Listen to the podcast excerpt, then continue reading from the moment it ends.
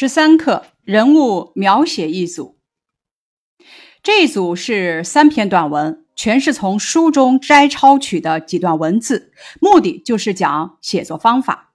摔跤是小兵张嘎中的，这里面有两个人物，一个是小胖墩儿，一个是小嘎子，写的是摔跤，所以动作描写最多。两个人的特点通过外貌、动作、心理描写表现出来了。小嘎子在这里表现的坏坏的，最终输了。读完这段文字，哪一点让大家难忘呢？就是咕咚一声，小嘎子摔了个仰面朝天。它像一棵挺脱的树，选自《骆驼祥子》。这个片段不太好读，因为有不少词语远离咱们的生活。这两段文字哪一点读了之后让咱们难忘呢？就是写祥子的那个疤，小时候在树下睡觉被驴啃了一口。当然，这两段文字的外貌描写、神态描写都写得非常棒。两茎灯草选自《儒林外史》，把一个人的吝啬写到了极致。这三段文字全部都选自小说，因为这三段文字来自三本书。像《小兵张嘎》，咱们是可以看的；《骆驼祥子》《儒林外史》，让五年级的咱们来读不是不行，但是呢有些难度。如果大家愿意看，不妨也看看。看不懂呢，咱们也不用怕，因为懂与不懂都是收获。必定这两本书都是经典，都是值得看的。接着，咱们来回顾这三个片段的主题。摔跤主要写的是小嘎子和小胖墩儿比赛摔跤的情景，反映了小嘎子顽皮、机敏、争强好胜、富有心计的性格特点。他像一棵挺脱的树，通过对祥子的外貌描写，刻画了一个身体结实、硬棒。与实际年龄不符的出色的人力车夫的形象。两茎灯草继续了严建生临死时因灯盏里点了两茎灯草不肯断气，直到赵氏挑掉了一茎才安心闭眼的故事。刻画的是一个爱财胜过爱生命的守财奴形象。这三个片段带给我们的感悟是什么呢？不同的人物形象带给我们不同的感受。从他们的喜怒哀乐中，我感受到生活中的酸甜苦辣；从他们的内心世界中，我知道人与人的心理是不尽相同的。但是，只要有一颗热爱生活的心，咱们一定能品味到生活中更多的甜。小说源于生活，但高于生活。小说中活灵活现的人物是以身边的人物为原型来刻画的。只要咱们用心观察、用心感悟，抓住生活中点滴的细节进行积累，咱们也会写出与众不同的文章。下面，咱们重点来学习这篇课文的一些写作方法。人物的描写方法是写作手法考察的常见题型，咱们要结合内容理解，并且要多做练习。比方说，这篇课文的三个片段，分别用动作、外貌和神态描写，表现了人物的特点，塑造了生动鲜活的人物形象。那接下来，请大家恰当的使用这些描写方法，用一段话来描写一个人。表现出人物的特点，要咱们使用动作、外貌和神态描写，用一段话来描写一个人，咱们表现出人物的特点就可以了。仿写示例：马野百米冲刺似的跑进教室，一屁股坐在了自己的椅子上。他刚长出了一口气，忽然。一拍脑门，抓起书包翻了起来。只见他渐渐涨红了脸，头上也冒出汗来。最后，他突然站起身，又一阵风似的冲出教室。写人的文章离不开记事，因为人的特点总是在具体的事情中表现出来的。咱们呢，要选择最能突出表现人物特点的典型事例来写。让人物特点在具体的事例中呈现出来。那么，咱们怎么样来选用典型事例，具体的去表现人物的一些特点呢？首先呢，咱们要明确表现人物的哪方面特点，就是围绕人物特点选择典型事例。咱们回忆人物做过的事情，从中选择能够表现人物特点的典型事例。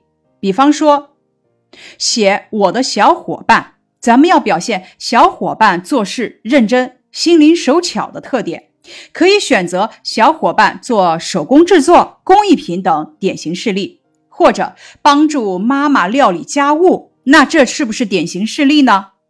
第二个方面，围绕文章主题来选择典型事例，选择的典型事例必须能够突出文章的主题。比方说，在李时珍这篇课文中。作者为了表现出李时珍一心为病人解除痛苦的优秀品质，以及严谨的态度和忘我精神这个主题时，在李时珍的众多事例中精选了他立志学医和编写《本草纲目》这两个典型事例。第三个方面，描述典型事例时，咱们应该注重细节描写。通过描写典型事例中人物的语言、动作、外貌、心理活动等细节，塑造鲜明的人物形象，力求把人物描写的有血有肉，特点呼之欲出。比方说，咱们根据提示，请大家选取典型事例来表现人物的特点。爸爸是个马大哈，经常丢三落四。一天早上，他匆匆忙忙吃完早饭，临出门发现手机不见了，找遍了房间的每个角落都找不到，急得叫起来：“我的手机不见了，你们帮我找一找！”我拨通了爸爸的号码，叮铃铃，叮铃铃，冰箱里传出了手机的铃声。原来他吃完早饭，把手机连同剩菜一起放到冰箱里了。咱们再看选用典型事例，具体的表现人物特点的，在课文中的第三个片段“两茎灯草”。这个片段选取了严建生临死时因灯盏点了两茎灯草，硬是撑着不肯咽气，直到赵氏挑掉了一茎，才安心闭眼的事例。作者把严建生极其吝啬的特点刻画的入木三分，一个典型的吝啬鬼形象。呼之欲出。接着，咱们来看第二种写作特点，用多种方法表现人物特点。咱们首先来看课本中的第一、二两个片段。小嘎子围着他猴似的蹦来蹦去，其意图呢是抓住小胖墩儿傻大黑粗、动转不灵的弱点，伺机下冷绊子。作者的这种细致的动作描写，很好的表现出了小嘎子鬼机灵的特点。再看，塌着腰、合了裆、鼓着眼珠子、不露一点破绽这一系列动作和神态描写，表现出的是小胖墩儿沉着的特点。课本的第二个片段，这段文字呢，是对祥子的外貌描写，他没有什么模样，使他可爱的是脸上的精神。头不很大，圆眼，肉鼻子，两条眉很短很粗，头上永远剃得发亮，腮上没有多余的肉，脖子可是几乎与头一边粗，脸上永远红扑扑的，特别亮的是颧骨与右耳之间一块不小的疤，小时候在树下睡觉被驴啃了一口。这一段介绍了祥子的外貌特点：永远剃得发亮，没有多余的肉，红扑扑。这寥寥几笔就把祥子的外貌刻画的惟妙惟肖，仿佛就在咱们眼前。作者恰当的进行外貌描写，不但可以展示祥子这个人物的性格特征，而且可以强化人物的形象。那咱们思考一下。写好人物，除了选用典型事例，还要抓住人物的语言、动作、神态和心理，运用多种方法具体表现人物的特点，使人物形象更加鲜活。那么，描写人物的主要方法都有哪些呢？咱们首先来看外貌描写。外貌描写是对人物的外貌特征进行准确、生动、形象的描绘。由外貌描写，读者可以了解到人物的思想品质、精神风貌。咱们来看课本中，他像一棵挺脱的树中，对祥子的脸庞的描写是外貌描写。他没有什么模样，使他可爱的是脸上的精神。小时候在树下睡觉，被驴啃了一口。从外貌描写中，咱们可以看出祥子精神饱满，显示出祥子无限的生机与活力。接下来是咱们一个小事例，乍一看他个子很高，身材很好。不胖不瘦，是块跳舞的料。细看他留着齐耳短发，头上总是一左一右的夹着两只发夹，把头发紧紧地拢在耳朵后面，显出一张光滑白净的脸庞。他细长的眼睛很有神采，一笑就变成了两条缝。接着，咱们来看第二点：语言描写。语言描写呢，就是通过对人物的独白、对话以及说话时的状态等的描写，来表现人物的身份、思想、感情和性格的一种描写方法。人物的语言描写，咱们要注意，要符合人物的年龄、经历、身份、文化教养等特点，要能反映出人物的思想、感情及其特点。第三种，动作描写。通过人物富有特征性的动作来表现人物的性格等方面特点的描写，就叫做动作描写。咱们要写好人物的动作，首先呢要注意选择好人物行动的特定场景。咱们把人物放在特定的背景中进行刻画，往往就能够收到较好的表达效果。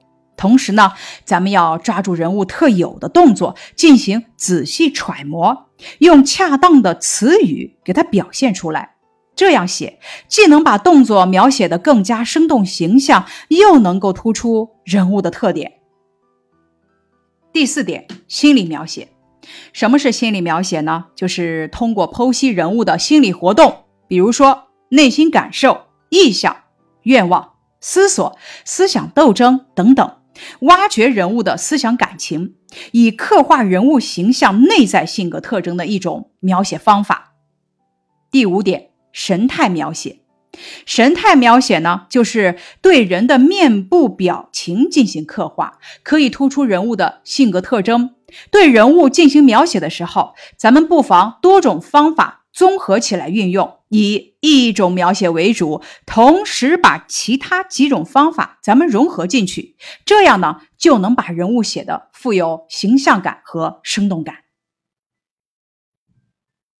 咱们运用刚刚学到的描写人物的方法来写一个身边的人，表现出他的特点。我的妹妹调皮又可爱，一双水汪汪的大眼睛挂在一张瓜子脸上。好像水珠要滴落下来似的，她整天猴似的蹦来跳去，一点儿也不像个女孩。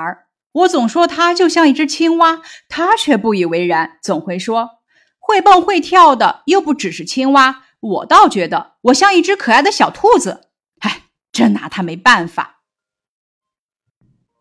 下面是拓展部分。咱们根据严建生临死时的动作神态来猜测一下当时他的心理活动。严建生可能这么想：我的两个侄子哟，你们怎么就不明白二叔的心思呢？你们看那灯盏里的两茎灯草正燃着呢，该费多少油啊？这燃的哪里是油啊？分明是白花花的银子啊！这样白白的糟蹋钱财，叫我如何断得了这口气？他可能还在想什么？奶妈，亏你在我家待了这么多年，竟连我的心思都不懂，真是气死我了。最后面对赵氏的话语时，他是怎么想的呢？赵氏啊，到底还是你明白我的心思。灯草被挑掉了一茎。这下我就放心了。课外拓展小知识，咱们了解一下“老舍”这个笔名的含义。老舍原名舒庆春，字舍予。老舍这个笔名是他在一九二六年发表的长篇小说《老张的哲学》时首次使用的。舍予呢，其实就是把“书”这个字拆分而得的，含有舍弃自我及忘我的意思。在舍予前面添“老”字，而后面去掉“予”字，变成了现今人们熟知的老舍。这个“老”并不是表示年龄大，而是含有一贯、永远的意思。所以说，老舍就是一贯、永远忘我的意思。他用老舍这个笔名发表了大量的文学作品，以致不少人只知道老舍，而不知道舒庆春是谁。咱们来了解一下什么是小说。小说是一种文学题材，与诗歌、散文、戏剧并称为文学作品的四大样式。它是以刻画人物形象为中心，通过完整的故事情节和环境描写来反映社会生活。人物、情节、环境是小说的三要素，塑造人物形象是小说反映社会生活的主要手段。情节一般包括开端、发展、高潮、结局这四个部分，有的还包括序幕和尾声。环境包括社会环境和自然环境。老舍先生写的《骆驼祥子》这篇小说的主要内容是什么呢？小说主要是以北平一个人力车夫祥子的行踪为线索，以二十世纪二十年代末期当地市民生活为背景，以人力车夫祥子的坎坷悲惨的生活遭遇为主要情节，深刻揭露了旧社会的黑暗，控诉了统治阶级对劳动者的剥削压迫。表达的是作者对劳动人民的深切同情，向人们展示了在黑暗统治下北平底层市民的生活。《骆驼祥子》是老舍的代表作之一，整部小说语言生动，文笔刚劲有力，刻画出了一个个个性鲜明的人物。咱们接着来了解一下名著中的主要人物都有哪些：小兵张嘎、张嘎、罗金宝。骆驼祥子，祥子虎妞，儒林外史王冕、周进，茶馆王利发、常四爷，四世同堂钱默吟、冠晓荷，草房子桑桑、杜小康。下面咱们来欣赏一下《四世同堂》中的写人片段，有删改。虽然已有五十七八岁，钱默吟先生的头发还没有多少白的。矮个子，相当的胖，一嘴油光水滑的乌牙。他长得那么厚厚墩墩的可爱，圆脸大眼睛，常好把眼闭上想事儿。他的语声永远很低，可是语气老是那么谦恭和气，叫人觉得舒服。他和齐老人谈诗谈字画，齐老人不懂。齐老人对他讲：“重孙子怎么又出了麻疹？二孙媳怎么又改烫了飞机头？”钱先生不敢趣味，但是两个人好像有一种默契。你说我就听着，我说你就听着。接着，咱们来欣赏鲁迅先生的《孔乙己》。孔乙己是站着喝酒而穿长衫的唯一的人。他身材很高大，青白脸色，皱纹间时常夹些伤痕，一部乱蓬蓬的花白的胡子，穿的虽然是长衫，可是又脏又破，似乎十多年没有补也没有洗。他对人说话总是满口之乎者也，叫人半懂不懂的。最后，咱们欣赏吴敬梓的《儒林外史》。范进不看便罢，看了一遍又念一遍，自己把两手拍了一下，笑了一声，道：“咦，好了，我中了。”说着往后一跤跌倒，牙关咬紧，不省人事。老太太慌了，慌将几口开水灌了过来。他爬将起来，又拍着手大笑道：“咦，好，我中了。”笑着不由分说就往门外飞跑，把暴露人和邻居都吓了一跳。走出大门不多路，一脚踹在塘里，蒸起来，头发都跌散了，两手黄泥，淋淋漓漓一身的水。以上是人物描写一组的课内总结，感谢你的收听。